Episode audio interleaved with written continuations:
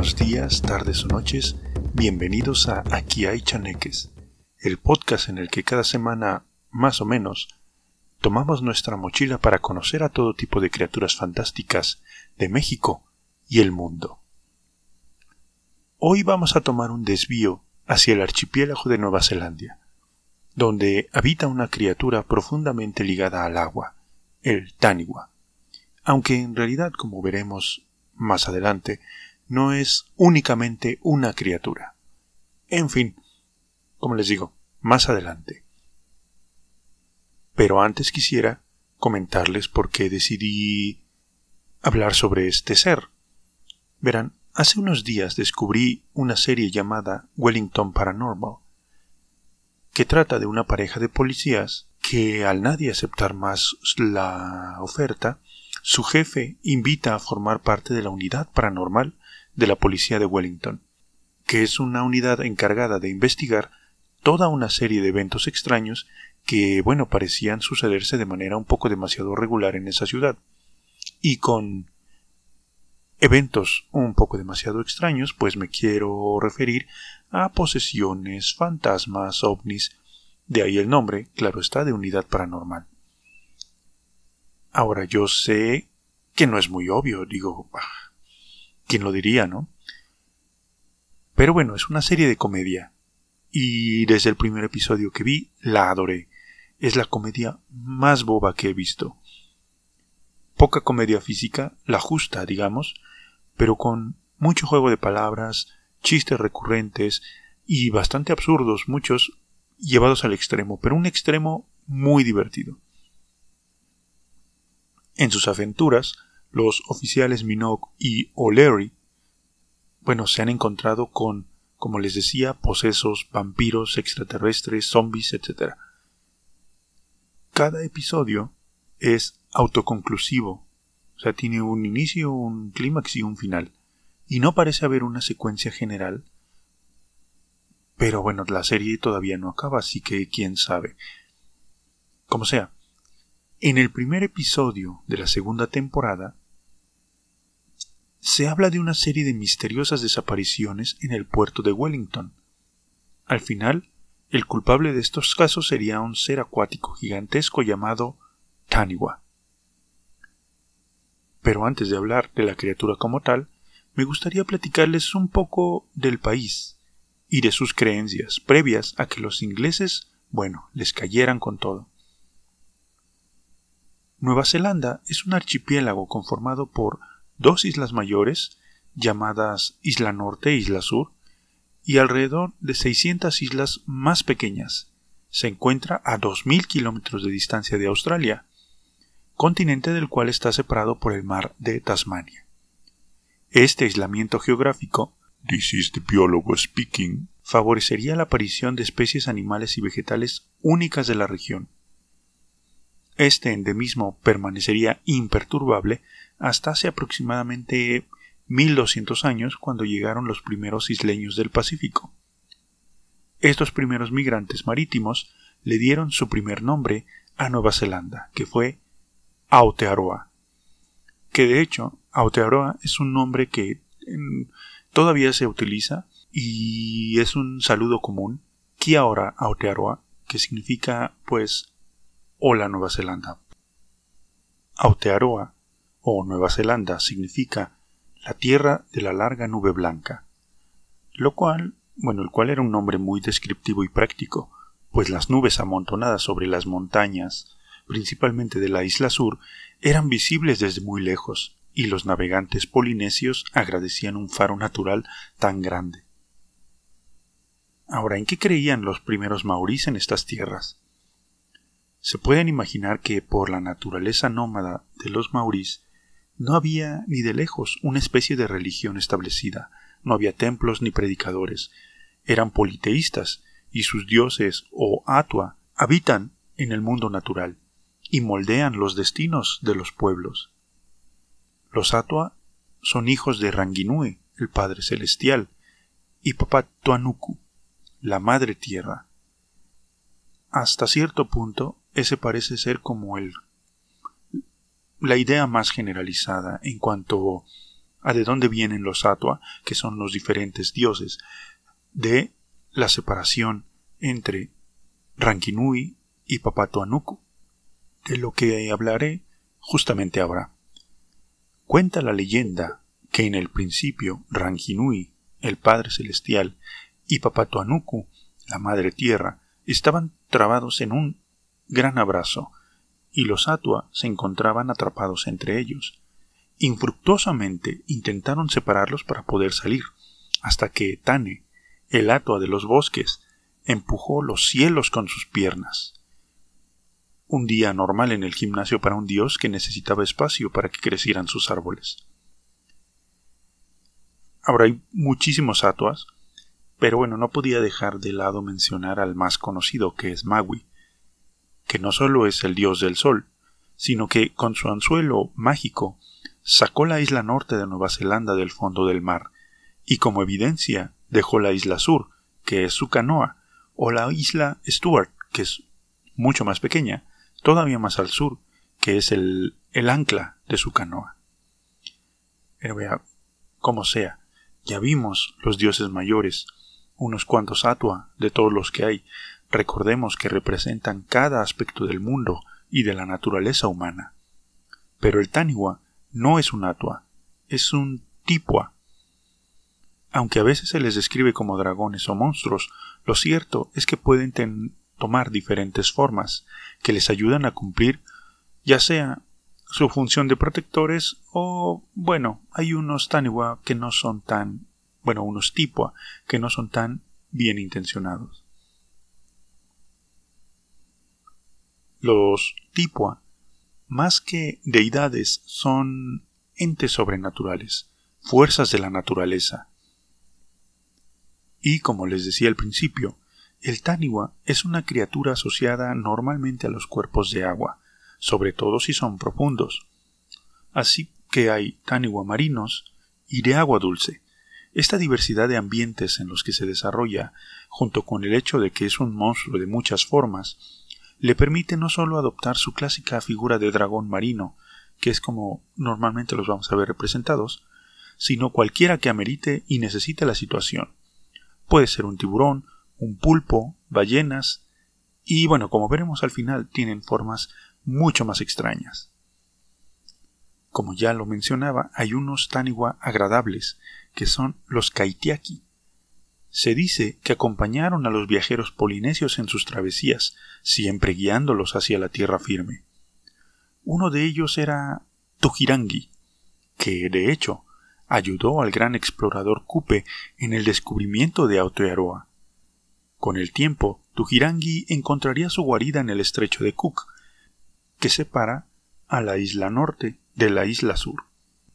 Habiendo cumplido su labor, Tujirangi se quedó en el estrecho de Cook y ayudaba a toda clase de naves a atravesarlo, aún hasta fechas recientes. Tan es así que, se dice, Tujirangi se transformó en Pelurus Jack, un bien conocido delfín que murió en 1912 y se hizo famoso por hacer lo mismo que Tujirangi, acompañar barcos de un lado a otro del estrecho.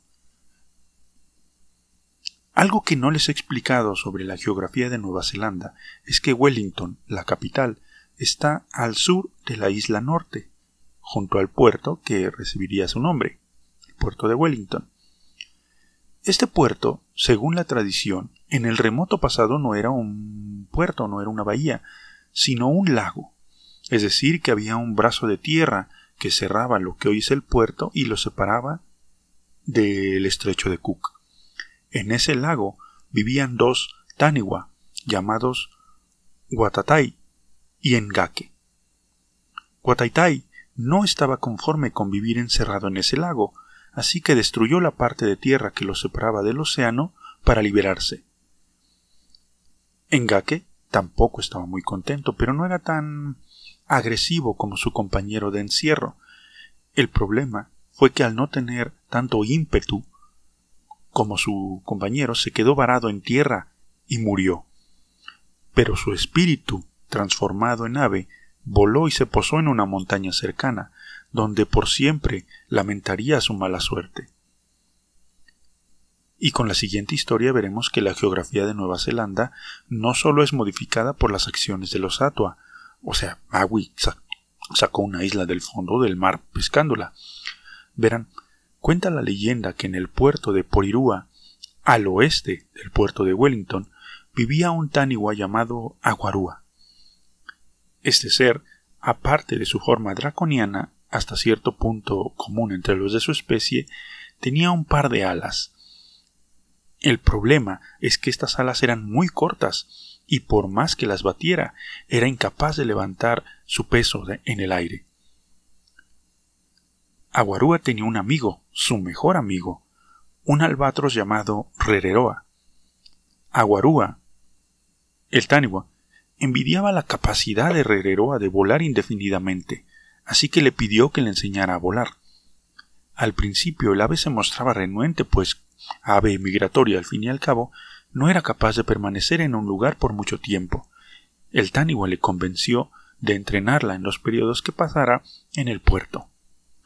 Y así fue. Pero Aguarúa no aprendió jamás a volar como Rereroa, pues por más que lo intentara, no podía vencer la limitación que representaba el tamaño de sus alas. Pero sí podía volar por distancias considerables antes de volver a caer, y sus aterrizajes forzosos sobre diferentes islas fueron moldeándolas. Tipo, ¿ves ese monte plano en la isla Mana? Aguarúa se estrelló ahí y destruyó la cima de la montaña, dejándola plana. ¿Ves esa quebrada en la península de Witereia? Ahí también se estrelló Aguarúa. Nunca aprendió a volar.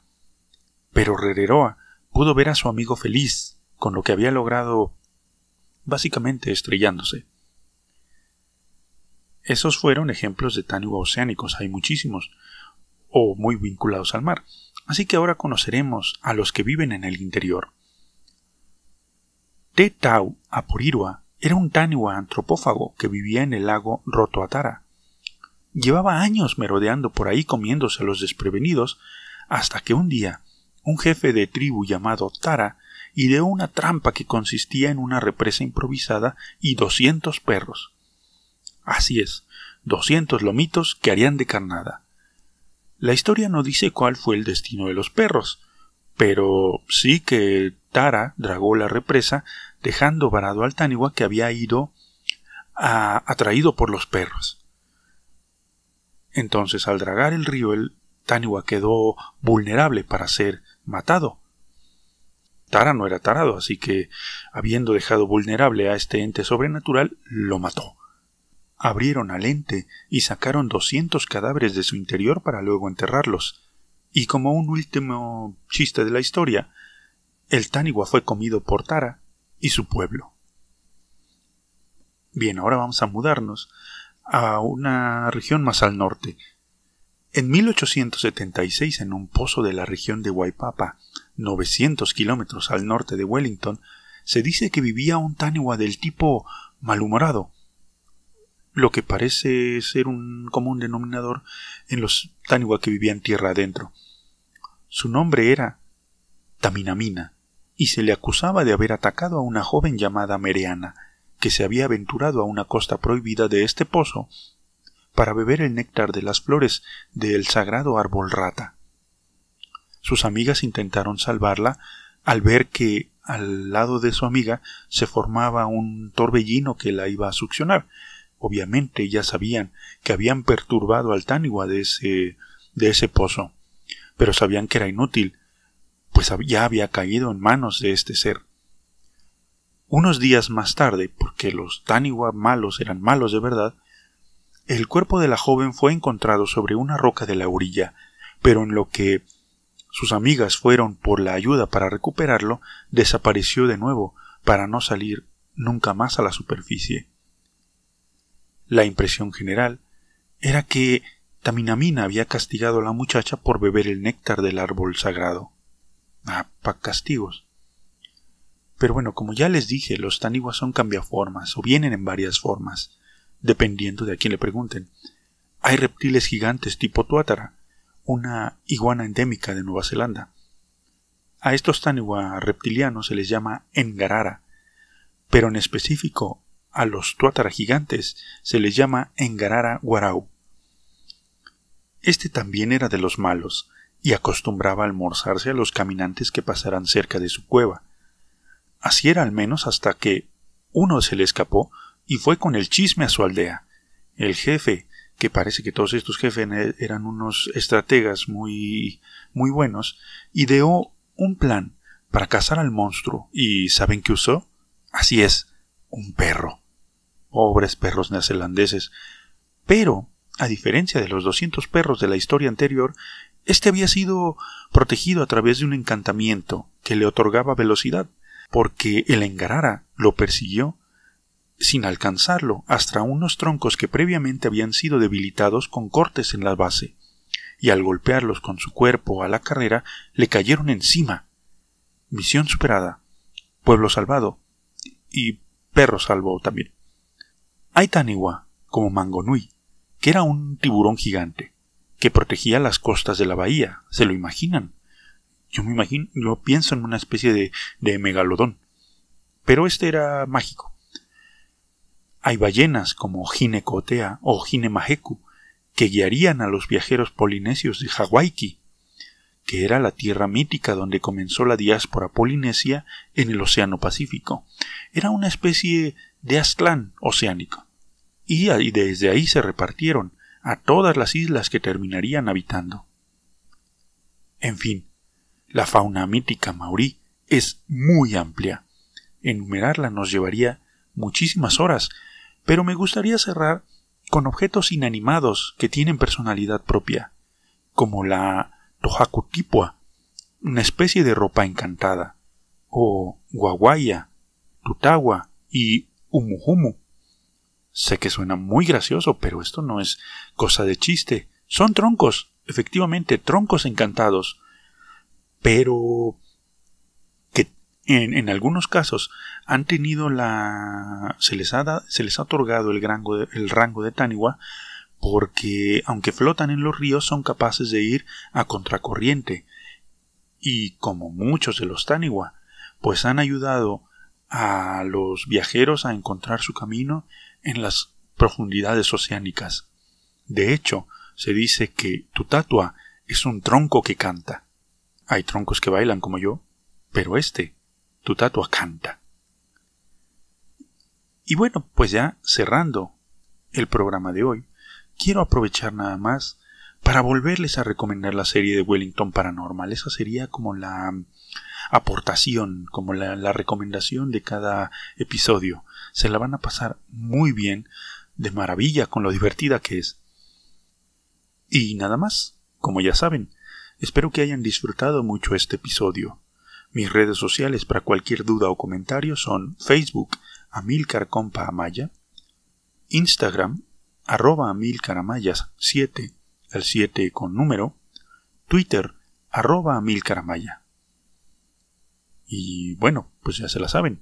Tomen su mochila, no se salgan del camino. Pero si lo hacen, tengan cuidado, porque aquí hay chaneques.